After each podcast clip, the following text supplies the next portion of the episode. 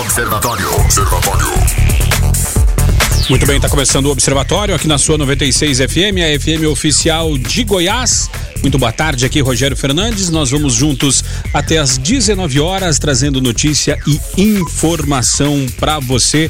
O Observatório começando agora ao vivo, tá? Para Anápolis, Goiânia, região metropolitana de Goiânia, em torno de Brasília. São mais de 85 cidades que alcançam esse sinal limpinho da 96 FM e começando também ao vivo para qualquer lugar do Brasil e do mundo através do aplicativo da 96 FM, através das plataformas digitais, tá? Obrigado pela sua audiência, obrigado pela sua parceria, uh, obrigado pela sua participação. Você que participa através do WhatsApp, DDD 62 994 34 2096 é o WhatsApp para você participar ou você que não participa, simplesmente consome esse produto, o Observatório da 96 FM. Hoje, segunda-feira, 9 de dezembro de 2019, né? Agora 5 horas e 11 minutos e segunda-feira é dia de comentários de Dr. Murilo Nascente, ele é psiquiatra, ele é professor de física, é empresário, palestrante.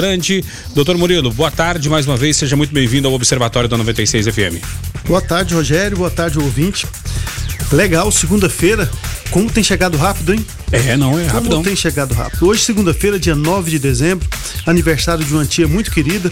Quero aproveitar a audiência assim dos nossos 25 mil ouvintes espalhados aí pelo estado e por todas as cidades para falar que eu amo muito a minha tia. Chama-se Luzierma Imaculada dos Santos Cavalcante, tá?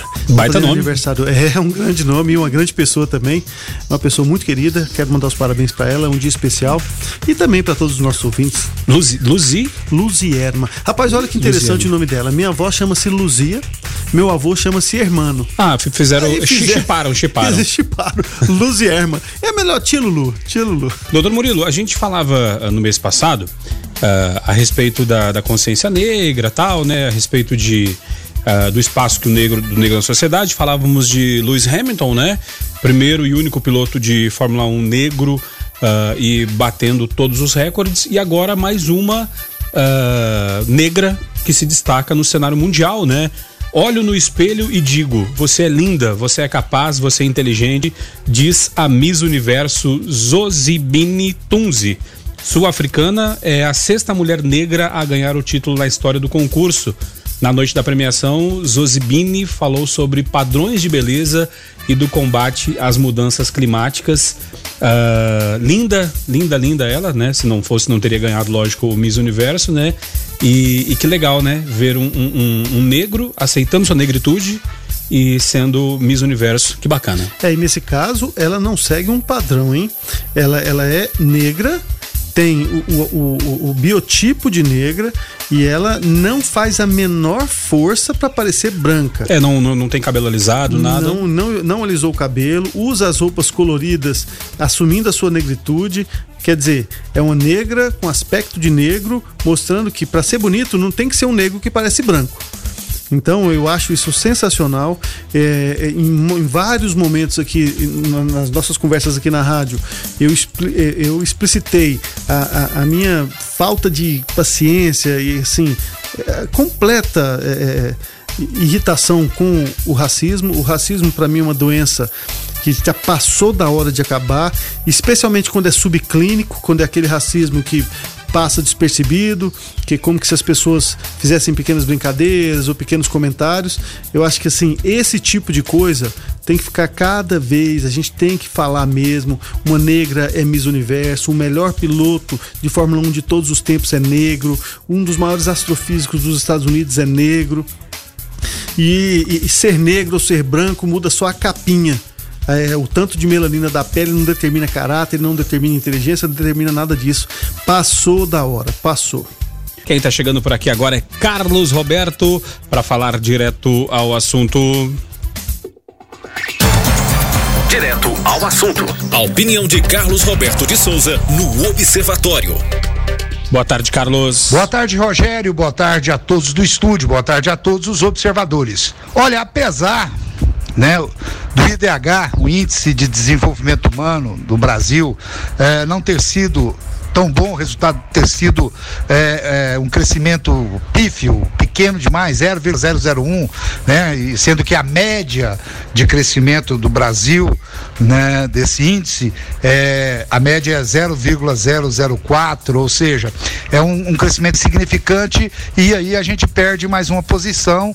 O Brasil, infelizmente, é, apesar de ter grandes reservas econômicas, ele não consegue desenvolver.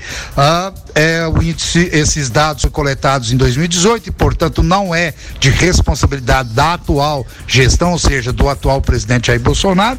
E, inclusive, a sua assessoria disse que ele está bastante empenhado em, em, em é, fazer mudanças, muitas mudanças aí, de acordo com o relatório que eles receberam aí, com as falhas, né, que foi feita e segundo a sua assessoria, essas falhas, esse é, crescimento pífio foi devido aí a políticas erradas durante décadas.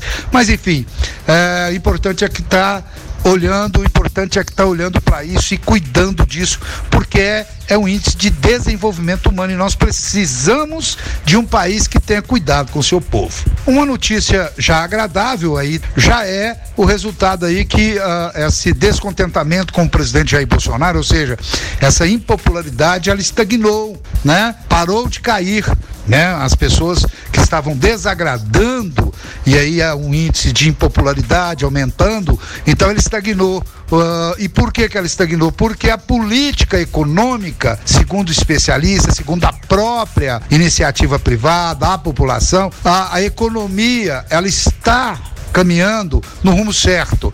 Apesar de, de, de, de da, da, velocidade ainda não ser uma velocidade esperada por todos, mas é aquele negócio, né? Vai devagar, mas está no rumo certo. Então isso está fazendo com que a população volte a ter a confiança na recuperação econômica do Brasil e, obviamente, recuperando economicamente, melhora para tudo, a qualidade de vida, esses outros índices. Então, isso é uma boa notícia, mostra que o Brasil está caminhando e a passos lentos, mas caminhando uh, ah, para uma luz no final do túnel. Eu torço, espero, é aquilo que eu sempre falo, posso, critico no momento que acho que devo criticar, mas também sei elogiar e reconhecer quando a equipe está trabalhando e trabalhando pró-Brasil. O que nós precisamos hoje é que o Congresso se alinhe ao governo, nós precisamos é que os senhores deputados e os senhores senadores entendam que a prioridade é o Brasil e comecem a trabalhar para isso. Né? Chega do Congresso ficar dando desculpa e sempre colocando em pauta assuntos que é, do, do interesse dos seus próprios umbigos. Né? É preciso que os senadores e deputados agora ali e priorizem o Brasil. Acredito que isso vai acontecer, acredito que nós possamos ter em 2020 ainda um ano difícil, mas um ano que está pelo menos vislumbrando uma melhora gradativa. E isso nos deixa felizes e é isso que o povo brasileiro merece. Fiquem todos com Deus. Ademã, que eu vou em frente de leve. Obrigado, Carlos, pelo comentário. E, doutor Murilo, vendo aqui o comentário do Carlos falando a respeito da questão da, desta melhora, né? Que ainda não é o que todos esper, esperamos, né? Mas é uma melhora econômica. E ele fala, e ele interessante que ele falou, olha, uh, torço para que dê certo, elogio quando tem que elogiar, vejo que a equipe econômica está trabalhando de forma coesa, uh, mas falta o Congresso ajudar. Isso uh, na eleição a gente via muitas pessoas até de, de forma desinformada falando não, eu não vou votar em deputado, eu vou votar somente no, no presidente, que ele vai resolver todos os problemas. Agora, muita gente vendo é, de forma até arrependida, né? Porque que não escolheu melhor o seu deputado, né? E a gente falava, falava de renovação, falava de renovação, mas uh, foi renovado uma grande parte do Congresso, uma grande parte do Senado, e, e a renovação não significou melhora. Ou seja, uh, temos uma classe política contaminada, lógico, te, te tiram exceções, né, que são uh, as exceções mesmo, né, mas temos uma classe política ou aspirante à política uh, contaminada, né? Rogério, sabe que é, eu tenho. Eu convivo uma, um, com pessoas, como eu atendo em psiquiatria, em, em pessoas de nível social muito baixo, eu tenho desenvolvido uma certa dúvida se de fato a classe política brasileira ela representa a população no sentido de, dos critérios éticos, no sentido do, do, do, do que esperar do da convivência em grupo, é, do respeito à, à, sociedade, ou se existe uma, uma diferença muito grande entre a classe política e a classe que elege os políticos, sabe?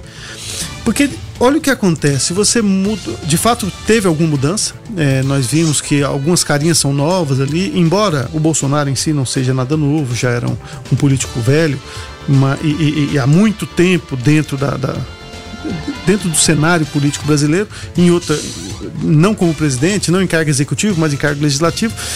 Mas de fato, o que, que acontece? A gente não vê mudança de postura. Continua ali uma confusão é, entre o que, que o Bolsonaro quer. O Bolsonaro até uma briga dentro do próprio partido, vai ter que fundar um novo partido, sair dali. É, a gente não sabe bem o que está acontecendo. De fato, as coisas não andam porque eu concordo com o Carlos nesse sentido. É, os políticos eles têm uma tendência de verem a própria necessidade antes da necessidade daqueles que eles teoricamente representam. Umbigo. Exato, o, o próprio umbigo fica, um, um, para dizer uma coisa mais popular assim. Então, eles estão o tempo todo é, legislando em causa própria. Quando a gente fala o tempo todo, é uma generalização, mas na maior parte das vezes legislando em causa, em causa própria. E mesmo quando você vê eles defendendo um direito do povo, vamos colocar o povo entre aspas, o que, que eu percebo muitas vezes? São direitos eleitoreiros, são direitos que eles defendem no sentido de uma classe que os elegeu e que é um direito que muitas vezes nem é sustentável ou nem sempre é para o bem da população como um todo, mas eles têm como que um, uma necessidade de responder àqueles que o elegeram para então já garantir votos para a próxima eleição. A gente não vê os políticos com uma boa intenção no sentido de gerenciar o país como um todo. Ou eles são muito pouco inteligentes, ou de fato são mal intencionados.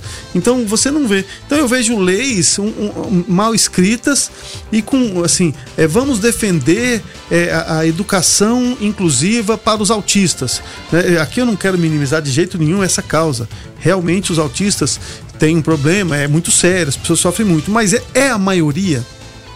É isso que nós temos que nos preocupar hoje dentro da educação brasileira. É, são com casos pontuais e específicos. Então, quer dizer, se você tem um político que foi eleito por muitas pessoas que têm fios deficientes, ele vai ficar ali o tempo todo dentro dessa pauta dos deficientes e não vai olhar para o todo. Então, a gente está cansado de ver isso, né? O país parado por pequenas causas, pequenos tropeços que na verdade não tem importância no geral, mas que a gente fica preso nisso. É interessante, é, doutor Murilo, é, eu vendo aqui o teu comentário, a tua dissertação a respeito do comentário do Carlos, e o Carlos falou do IDH, né? E o IDH fala, uh, o Índice de Desenvolvimento Humano, né? Que o Brasil tem a segunda maior concentração de renda do mundo. Uh, ah, 1% dos ricos concentram 28,3% da renda total do país, conforme o ranking de desenvolvimento humano. E aí tu falando assim, ah, eu não, eu não sei se, se o pessoal se o pessoal é mal intencionado não é. Eu diria que esse 1% que detém 28, quase 30% da renda do país, às vezes nem, é, não são mal intencionados. Eles simplesmente vivem numa outra realidade que não conseguem entender o que é um salário mínimo. Eu falo isso porque Dona Heloísa Wolff, ela, para quem não sabe quem é, ela é esposa de Eduardo Bolsonaro, filho do presidente. E ela, esses dias para trás, postou na rede social, eu acho que assim, no, naquele momento de, ah, deixa eu me identificar aqui com, com o meu, com o meu povo, né? E falou: olha, a gente também, é, mesmo o Eduardo ganhando 33 mil reais por mês como deputado, a gente passa uns perrengues de vez em quando. De vez em quando eu tenho que lavar uma louça, de vez em quando eu tenho que fazer alguma coisa. Então, a pessoa falar que passa perrengue com 33 mil reais, é, é, é, é, eu posso dizer, eu não, nem vou falar que é desrespeito, eu acho que é, ela não, não é desse, não é, não é não consegue entender o que Pouca passa. inteligência. Não é. consegue entender o que passa uma pessoa que enfrenta uma fila do SUS ou que tem que juntar as moedinhas para comprar carne para almoçar. Agora, veja bem, Rogério, é, eu vou um pouquinho além aqui. Nós vamos. Quando o Brasil é, ganhou a sua independência de Portugal, um, alguém da elite, no caso ali, o, o representante de Portugal, levantou uma, uma espada, tirou da bainha e disse: é, pelo meu sangue, pelo meu isso, pelo meu aquilo, independência, morte, corto relações com Portugal. Então, esse símbolo romântico de alguém da elite, representante de Portugal, da coroa portuguesa, que era então o legítimo herdeiro do trono, se irrompe contra o explorador, que seria Portugal, e salva então os coitados brasileiros pobres. E o Brasil ainda vive disso, esperando que alguém da elite, no caso um político, no caso um salvador, se irrompa contra a própria elite, ou seja, ele contra ele mesmo, e salve então os pobres. E eu sempre falo isso aqui no programa: isso não vai acontecer. As mudanças não acontecem de cima para baixo. As mudanças que acontecem de cima para baixo são falsas. Se o grande. São eleitoreiras, né? São eleitoreiras. Se, do mesmo jeito que, que Dom Pedro fez. É, é, na verdade, o que ele mudou? Ele passou então a ser o representante dentro do Brasil e a família dele então é, não existe é, essa questão que ele então ele estava trabalhando em prol do brasileiro. Não, ele estava trabalhando em prol dele. Ele rompeu as relações com a coroa para que ele então passasse a ser a coroa. E isso vai acontecer sempre, desde a Revolução dos Bichos, que é um livrinho que eu recomendo a todos. Então quer dizer que se você colocar porcos no lugar dos granjeiros, os porcos então vão ter os privilégios. Essa coisa vem de baixo para cima, no sentido de que a educação das pessoas faça com que as pessoas busquem os seus direitos e pelo amor de Deus, entenda-se direito direitos junto com os deveres. O brasileiro hoje agora está na fase da rede social, na fase de todo mundo ter autonomia para falar bobagem o tanto que quiser e reclamar direitos. Eu tenho direito disso, eu tenho direito a seguro-desemprego, e você tem direito também a ser ético, você tem direito também a pagar imposto, você tem direito então a cobrar aquilo que você faz, você tem direito a todas as coisas que um cidadão tem direito. Então, na verdade, essa mudança ela tem que vir do povo. O povo tem que exigir os seus direitos e cumprindo os seus deveres. Quando isso vier de baixo para cima, no sentido de um povo que já não suporta mais ser explorado e parar de esperar um super-herói com uma capa em cima de um cavalo, de preferência branco, que vai salvá-los da pobreza e que vai dar então esmola, alguma coisa, enquanto isso for a mentalidade do brasileiro, infelizmente, a gente não vai ver mudança. Mas, mas aí, doutor Murilo, entrando, entrando nessa seara de de, do povo, né, para ser genuíno ter, ter que vir do povo. É, uh, voltando lá atrás, uh, um pouco depois dessa questão da independência, é, começamos a. fomos escravizados. Fomos escravizados enquanto nação, né? É, no, hoje todos nós praticamente temos sangue de negro, então podemos dizer que fomos escravizados. E somente um tempo depois é, deixamos de ser escravos. Mesmo deixando de ser escravos, uh, esse pobre uh, teve que ir para subempregos e muitos deles, inclusive, tinham saudade da escravatura.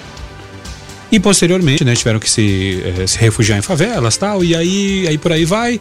E aí passa um tempo, uh, vem uh, Getúlio Vargas, sendo o pai Mais dos, um Salvador. Sendo o pai dos pobres, fazendo as, a, as leis trabalhistas. Uh, posteriormente, ditadura, e agora vivemos esse período. Em nenhum momento da nossa história houve um levante popular onde é, a gente pudesse usar de parâmetro, ó, lá atrás aconteceu isso. Não, não temos.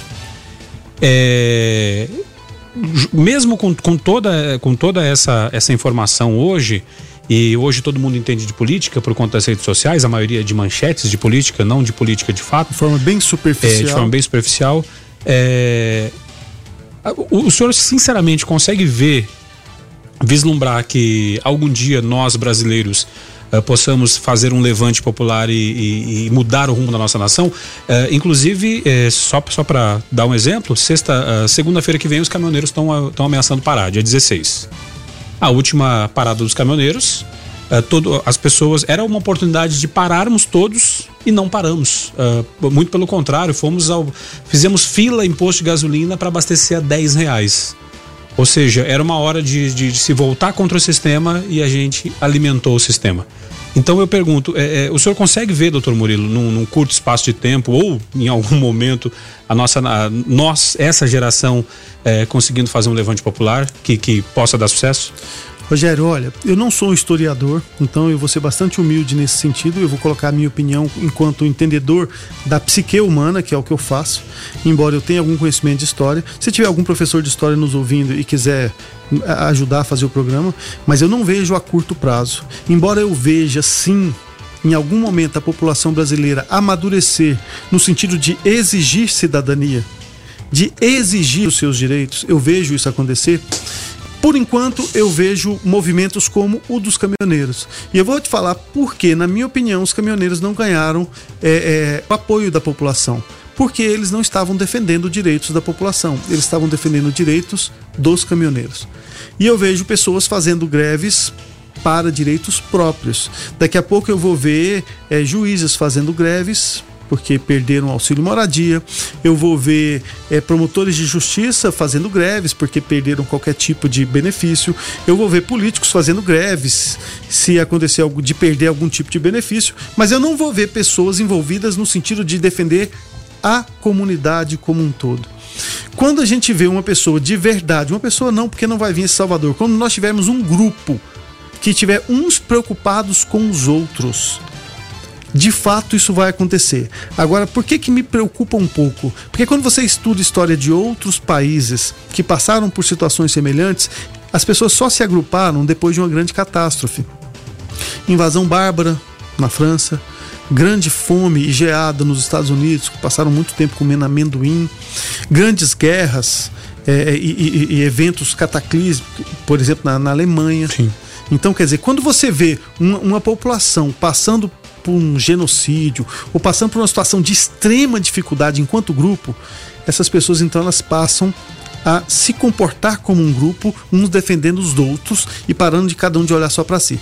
As populações que passam por isso costumam evoluir muito enquanto cidadania. E o Brasil a gente não vê isso. E eu realmente gostaria muito que isso não fosse necessário de acontecer no nosso país.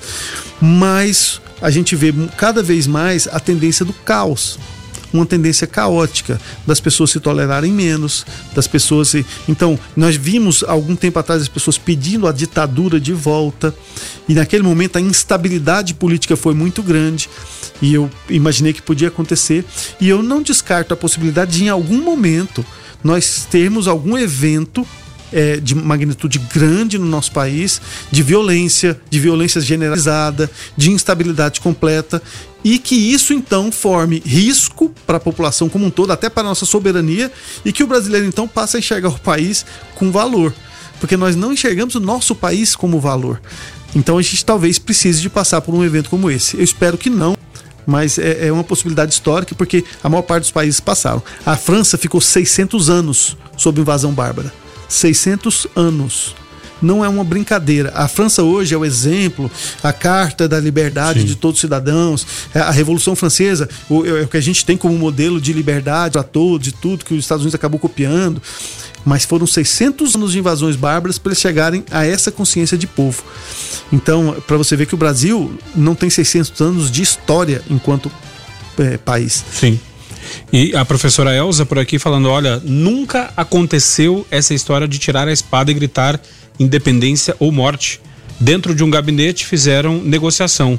Hoje os historiadores desmentem isso que ouvimos nas aulas de história quando criança. É, mas nós criamos esse mito Sim. e ensinamos isso e replicamos isso para as nossas crianças, replicamos isso nas escolas, a independência ou morte, é, é, fotos e pinturas, até o, o, na, você vai em São Paulo, você tem lá um, um, poxa, um super estátua lá no Ipiranga e tal, mostrando esse momento do país, que seria o momento em que a partir dali o país surgiria, surgiria através de um herói.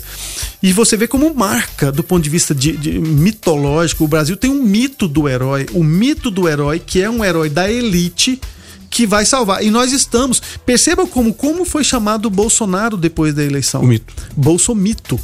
Então nós temos o, a, a, essa, essa expectativa, a esperança que virá alguém e que vai nos salvar desse caos que nós estamos. Talvez até venha, talvez eu esteja falando uma bobagem e venha um grande mito, mas na verdade ele vai nos salvar de nós mesmos. Porque o Brasil é desorganizado, porque os brasileiros são desorganizados. Nós precisamos nos organizar. Quando o brasileiro for organizado, não vai aceitar um político desorganizado regendo as coisas. Então, na verdade, é uma estrutura toda. E é um pequeno golpe que, que, que, tem, que precisa acontecer na mentalidade em que o país confie nele mesmo, o brasileiro confie nele mesmo. E não que confie num político que vai vir organizar tudo. É, é, é essa, é essa mudança de paradigma que eu não consigo enxergar a curto prazo. Mensagem do ouvinte rapidinho aqui através do 994-34-2096, Tiago José. Boa tarde, pessoal. Estou ouvindo aqui, acabei de ligar o rádio. Né? Eu tô ouvindo doutor, acho que é Murilo, não lembro o nome dele. É, ele é psiquiatra e eu estou tentando o atendimento psiquiátrico pelo SUS, né? Eu ainda não sei como funciona, né? Pois eu faço atendimento, meu atendimento é particular, né? Eu atendo no hospital, é, o meu psiquiatra é um psiquiatra do Hospital Espírita, né? E, é, eu pago aí a cada seis meses eu vou, faço um acompanhamento também. Mas fica meio pesadinho, né? Eu tô querendo ser atendido pelo SUS, né? Eu quero saber o que, que eu devo fazer, o que, que eu onde eu devo procurar e tudo, porque eu tô precisando, né? Eu tenho síndrome do pânico e os remédios estão acabando. Preciso voltar no psiquiatra e não quero pagar uma exorbitância, né? Graças a Deus os remédios, os remédios para o meu transtorno são baratos, né? Mas as, as consultas e a terapia é um pouco carinha. Vocês podem informar como eu consigo, aí o professor aí, Murilo, né? Não, não sei. Se puder me informar, eu agradeceria muito. Muito obrigado, um abraço, boa noite aí a todos. Ô Tiago, obrigado pela, pela sua mensagem, né? E obrigado por, por confiar na gente aqui é, por é, compartilhar com a gente. É complicado, né? Porque se, uh, pelo, que eu, pelo que eu aprendi nesse meu curso rápido de psiquiatria com o senhor, doutor Murilo, aqui nesses, nesse período, é, é uma coisa que pode. é simples de resolver, é, para os especialistas, é, porém, é, se não for tratado, trava a pessoa, né? Essa síndrome do pânico, né? Sim, sem dúvida. Chama-se Tiago, ouvinte? Tiago. O, o, o Tiago, muito Lembrei obrigado. do seu avô, inclusive, que empacou na mula na metade do caminho. Nove anos. Pois é. Nove anos com a vida parada. Então, o Tiago, primeiro obrigado por você ter mandado a mensagem.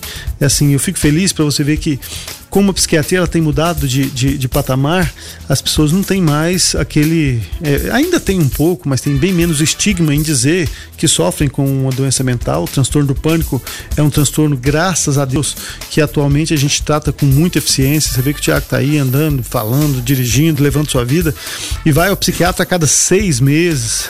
Sensacional a, a estabilidade que a gente consegue fazer. Agora, você, Tiago, deve procurar eu vou fazer uma, uma coisa aqui, você vai imaginar na sua cabeça. Sai da Praça Dom Emanuel, certo? Hum. Sabe onde é a Praça Dom Emanuel ali?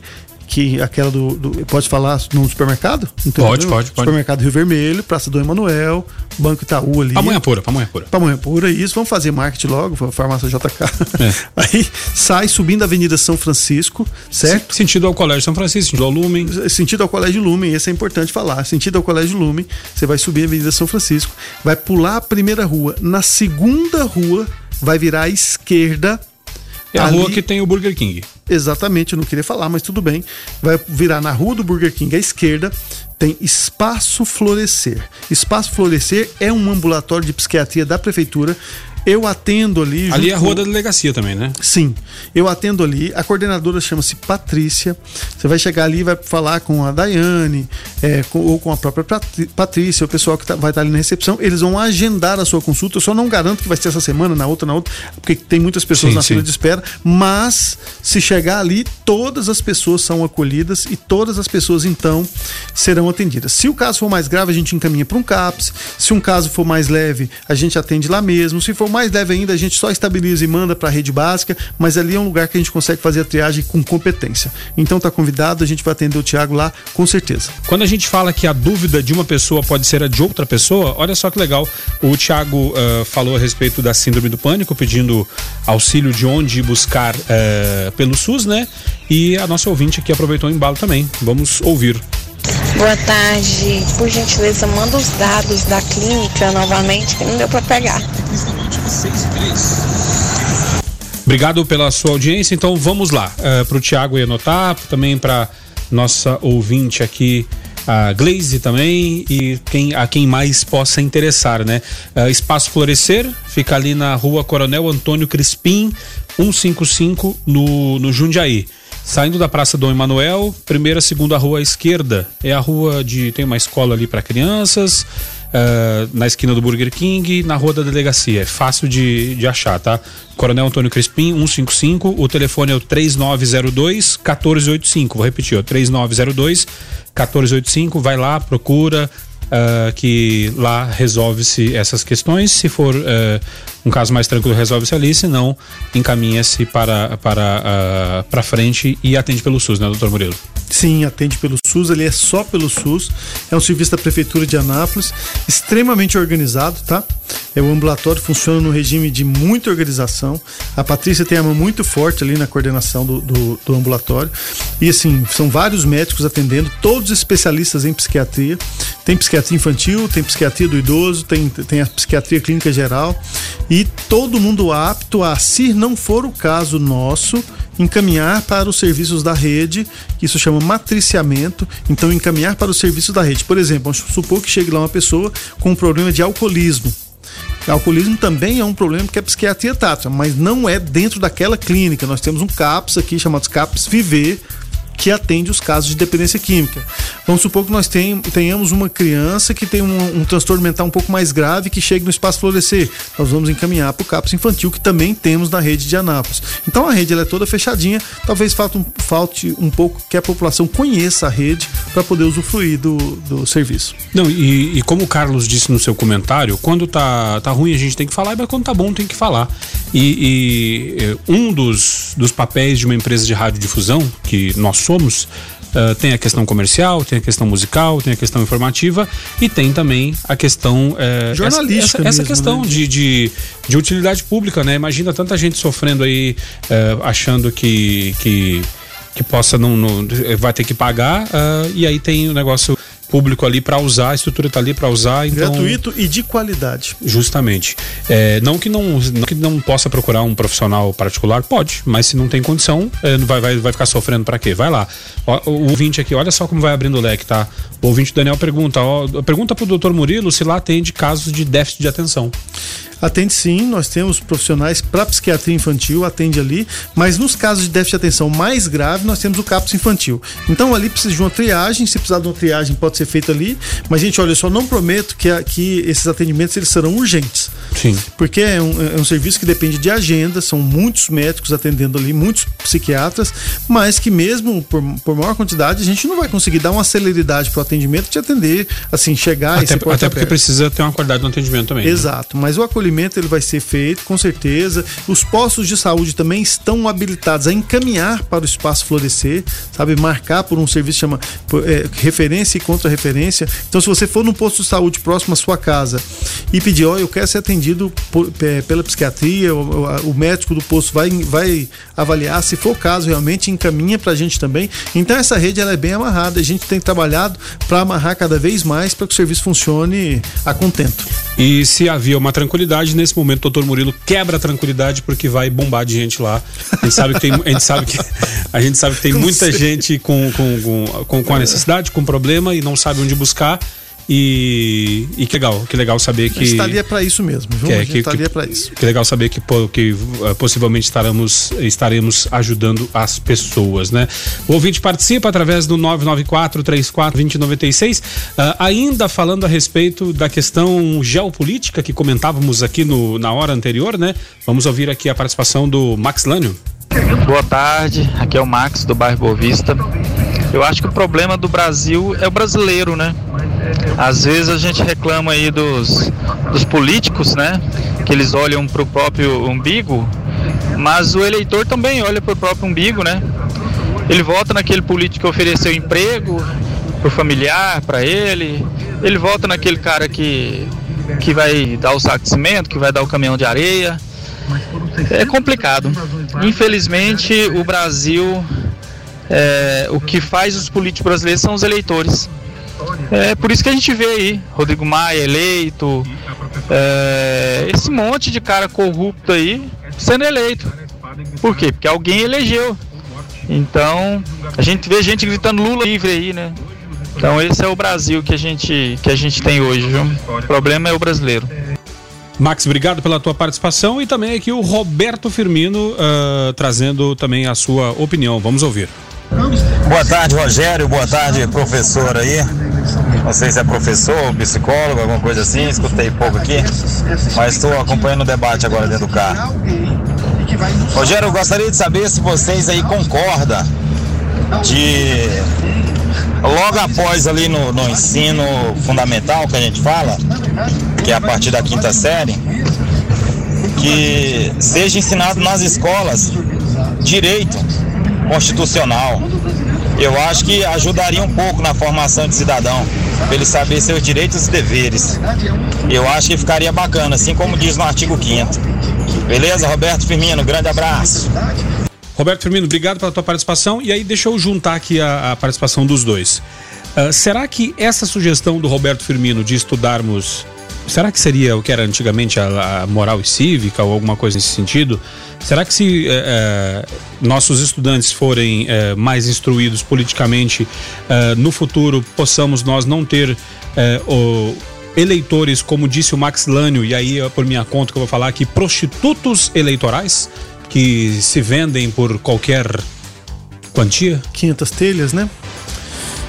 Olha, é, aqui a resposta é, são, são, são duas colocações. A gente tem que tomar um cuidado com o que fala para não até porque ano que vem, é, ano que vem não, esse ano, né, que já estamos quase em 2020, ano eleitoral, né, municipal, né? Sim, mas não é uma questão, eu, eu não tenho nenhum envolvimento com política. Não, mas eu digo, eu digo porque a eleição municipal costuma pegar muito mais fogo do que a. a é. eu, tenho, eu tenho um compromisso com, com, eu tenho um compromisso que eu tenho com você, Rogério, e com o ouvinte do observatório da gentileza. Eu acho que nós temos que discordar sim e discordar o bom conflito. A gente não deve concordar com tudo, esse negócio da obediência cega é uma bobagem, mas eu acho que o jeito de discordar tem que ser cortês. É, é, essa é a minha opinião e eu sempre faço isso.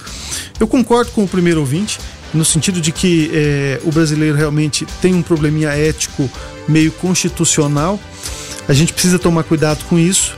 É, eu tive a oportunidade de dirigir um hospital psiquiátrico assim que eu me formei e o nosso o, o, dono do hospital era um senhor já de 80 anos, me pediu, por, favor, meu hospital está dando prejuízo, olha para mim o que está acontecendo, você está novo, tem mais energia. Tá no gás, né? É, observa para mim o que, que tá Aquele primeiro amor da profissão. Exatamente, não, e eu estava apaixonado, eu, eu, sou apaixonado pela psiquiatria, mas na época eu estava deslumbrado com, com tudo, toda a estrutura que, que envolvia, com, com a ciência médica, e eu mergulhei de cabeça nisso, Rogério, mergulhei para entender o que, que aquele hospital tinha, o que, que era o erro.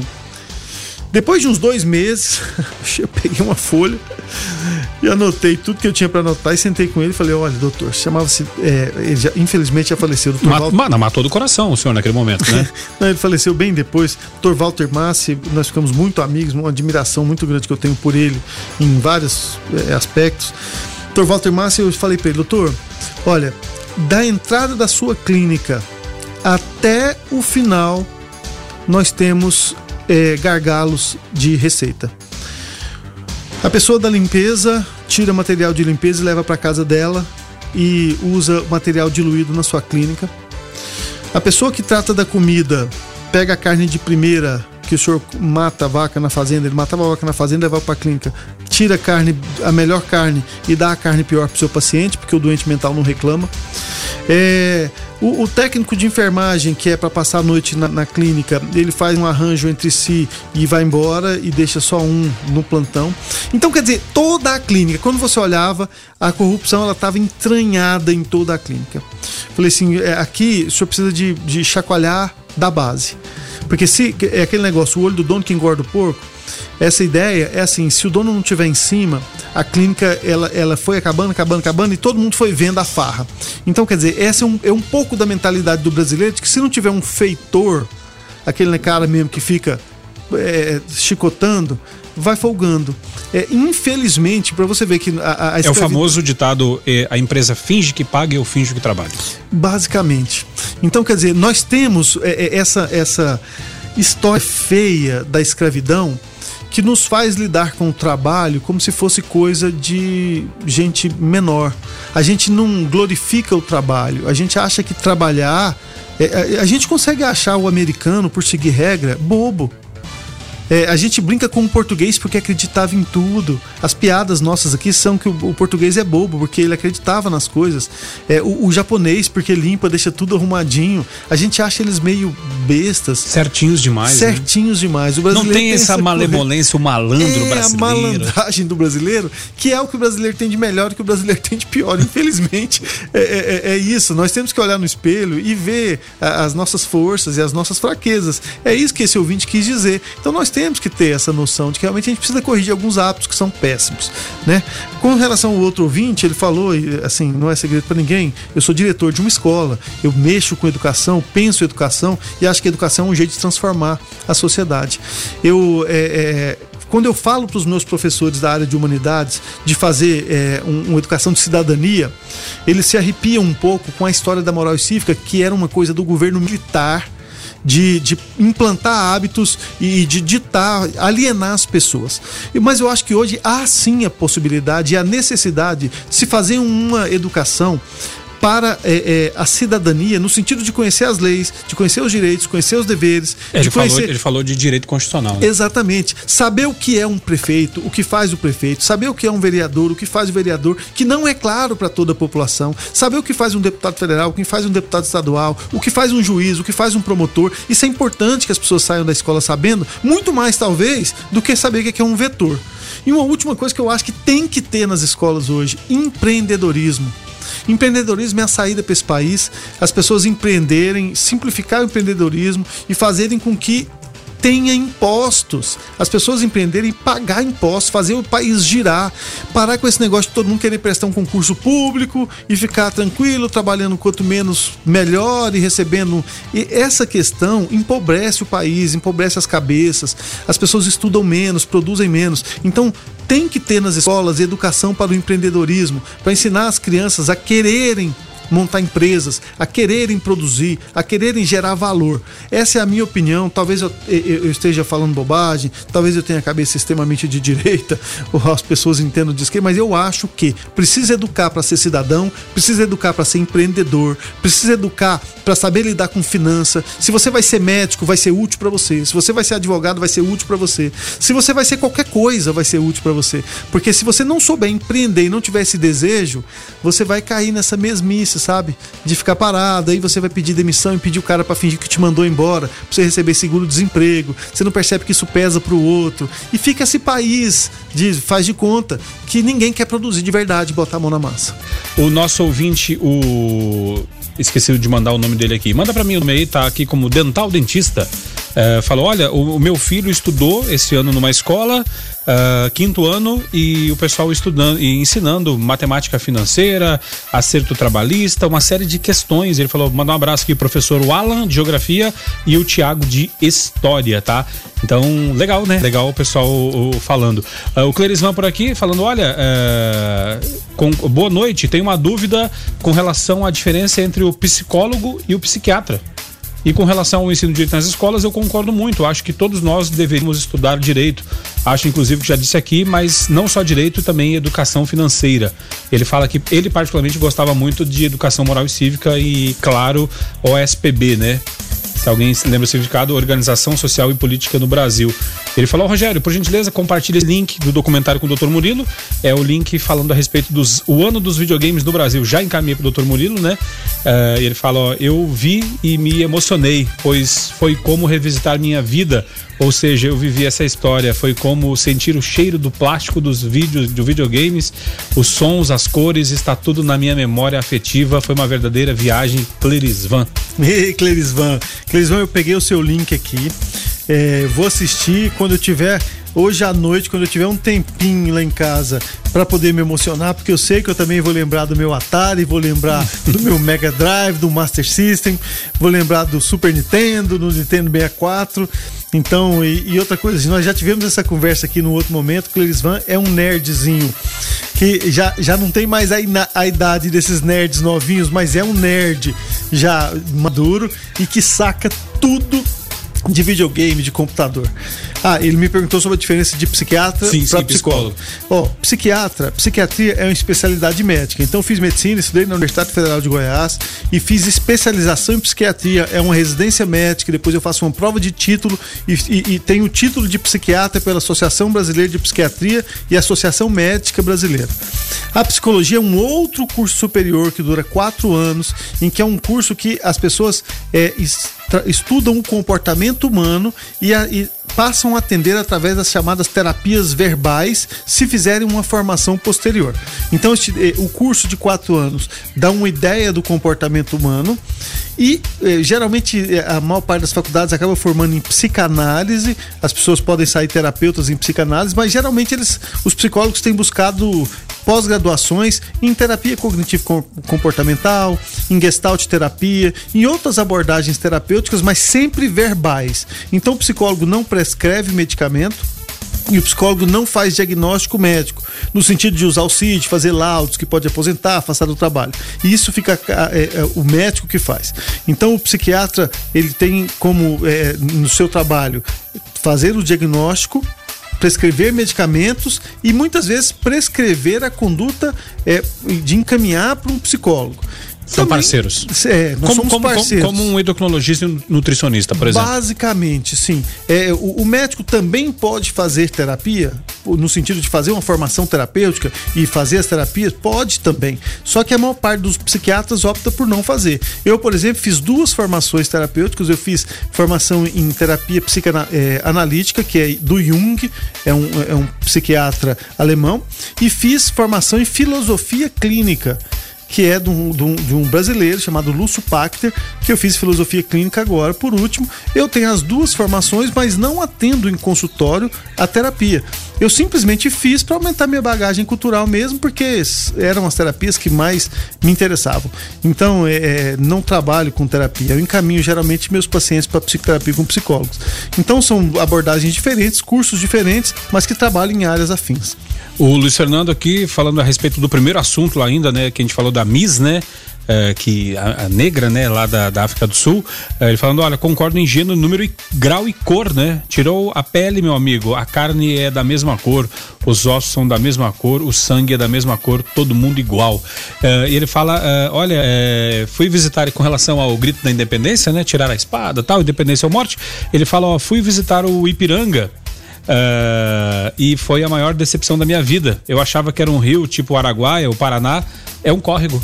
É um, é um córrego imundo é, é, pequeno. É, nossa, mas realmente é, é assim o, o, o, museu do Ipiranga, aquelas a, a, parte que tem de estética das estátuas é bonita, mas realmente o Ipiranga, se você imaginar que essa cena aconteceu ali, foi decepcionante. É, você está se preparando para Game of Thrones e vai assistir é um arremedo. É, eu tô, eu tô, então eu fico mais aqui com a versão da professora Elza que uh, foi feito num gabinete, não foi feito dentro não foi feito uh, às margens do Ipiranga, né? Às vezes foi num gabinete às margens do Ipiranga, né? Também, pode ser. Saber, né? Né?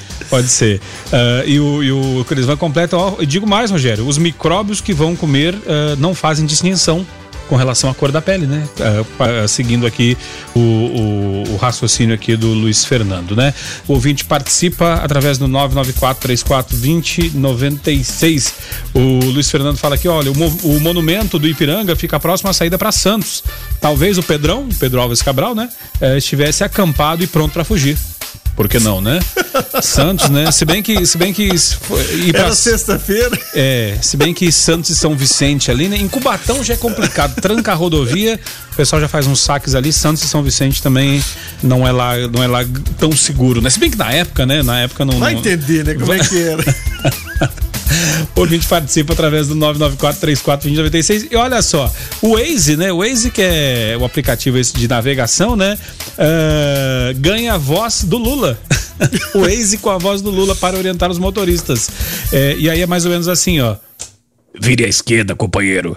Vire à esquerda, companheiro, é com a animação de quem está em cima do palanque que a voz do ex-presidente Luiz Inácio Lula da Silva dá o comando tá para. Eu tô falando sério. Ó, pra virar esquerda é vira esquerda, companheiro. Aí você vira direita, não, né? Não, é não. perigoso. Dá o comando pra, pra virar esquerda. Uh, mas uh, pra virar direita, ele só fala vira direita. Ele não fala, não fala o companheiro, né? Uh, Trata-se, evidentemente, de uma brincadeira. A imitação está disponível para download no aplicativo de GPS. Uma vez instalada, a voz do Lula dá os mesmos comandos que a voz do padrão do, do aplicativo. O cara não manda virar direita de jeito nenhum. Vai ficar dando volta no quarteirão só à esquerda. Não, e, e, e, e, fica melhor ainda. Ó.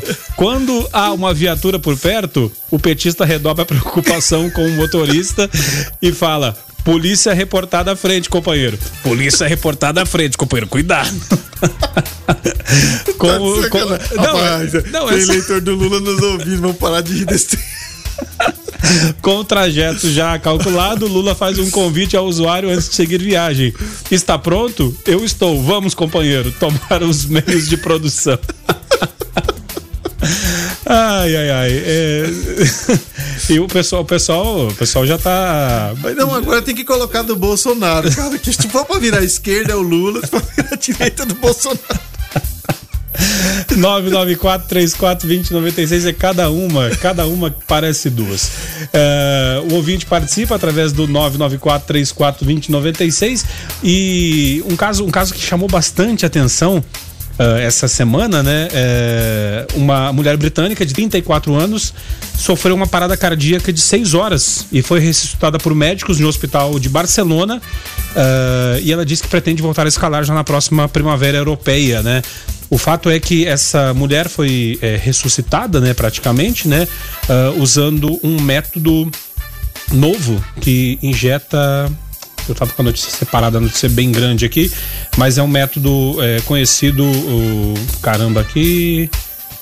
Aqui, ó. A, a máquina se conecta ao sistema cardíaco do paciente para substituir a função pulmonar cardíaca. Esta, esta máquina, ela ah, dá uma como se, como se fosse uma esquentada, né?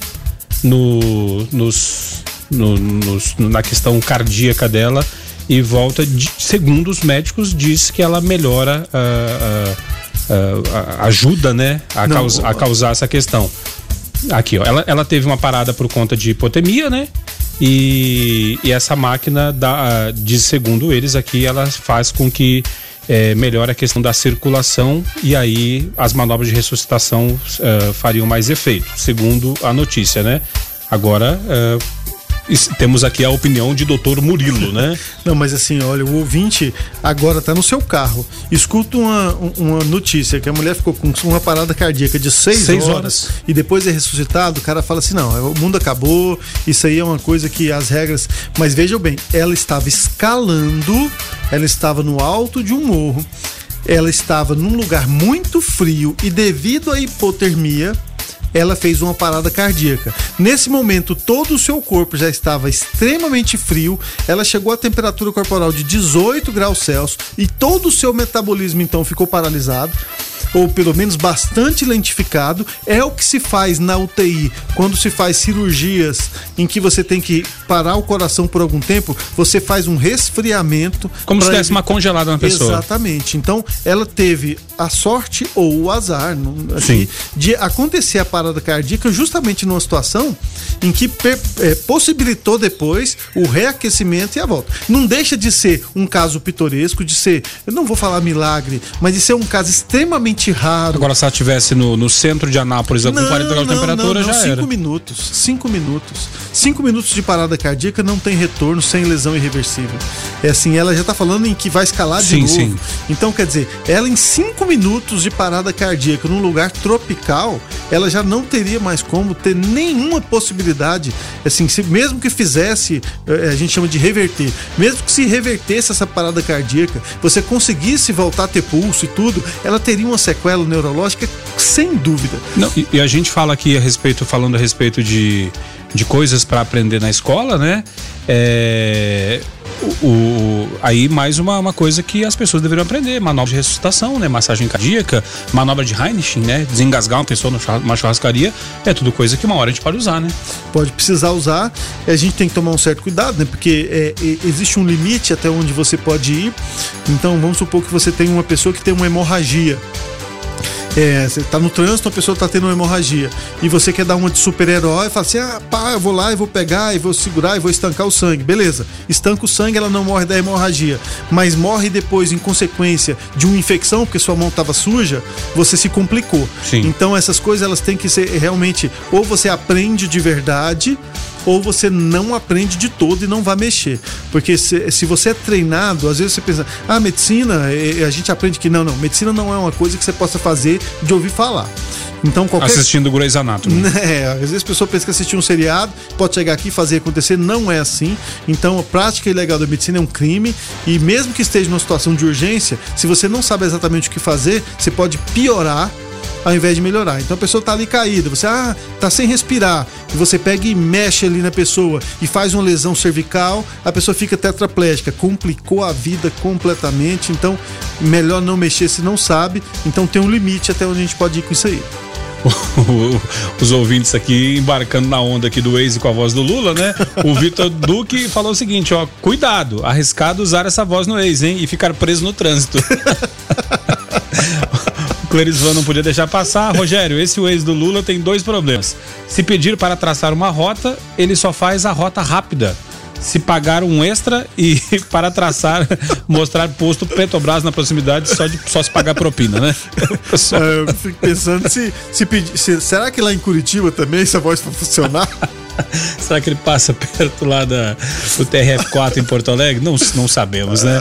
994342096 foi o WhatsApp que você participou do observatório de hoje. A gente vai encerrando. Uh, doutor Murilo, que programinha gostoso hoje, hein? Foi legal, foi legal demais.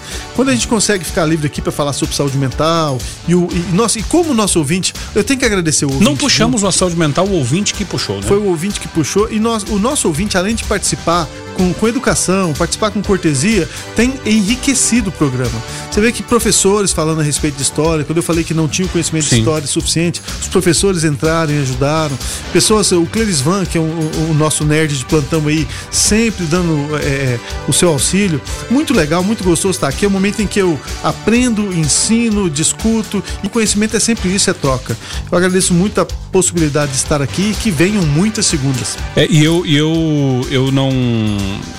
a, a, gente sabe, né, que são alguns ouvintes que participam. Uh, como eu sou abordado na rua, quando as pessoas ficam sabendo que eu trabalho aqui na rádio, muita gente, cara, fala, eu te ouço, eu só não mando mensagem porque eu, eu prefiro consumir é, do que participar, né?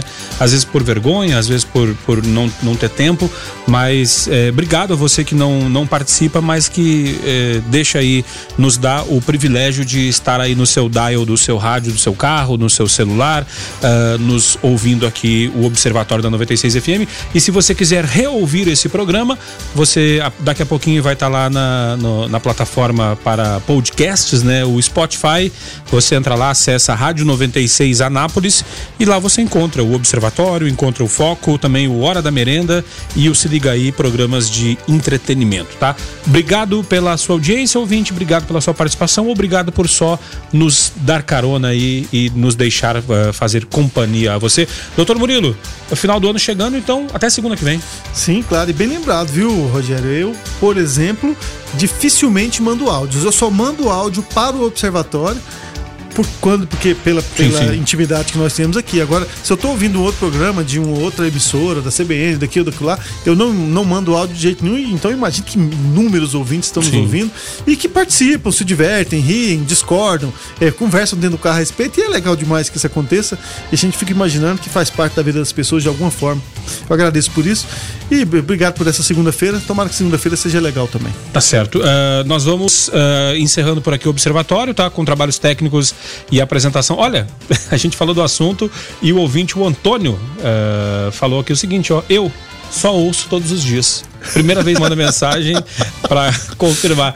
Obrigado, tá? Antônio, obrigado. O Observatório vai ficando por aqui então, com trabalhos técnicos, a apresentação de Rogério Fernandes. O Observatório tem uh, comentários hoje de Dr. Murilo Nascente, a produção é do Lucas Almeida e do Weber Witt, a coordenação artística do Francisco Alves Pereira o Chicão, direção comercial de Carlos Roberto de Souza, direção geral de Vitor Almeida França. Uh, eu volto amanhã às seis da manhã no Foco 96 e na sequência você fica com a Gabi Moraes no Conectado. Fiquem todos com Deus.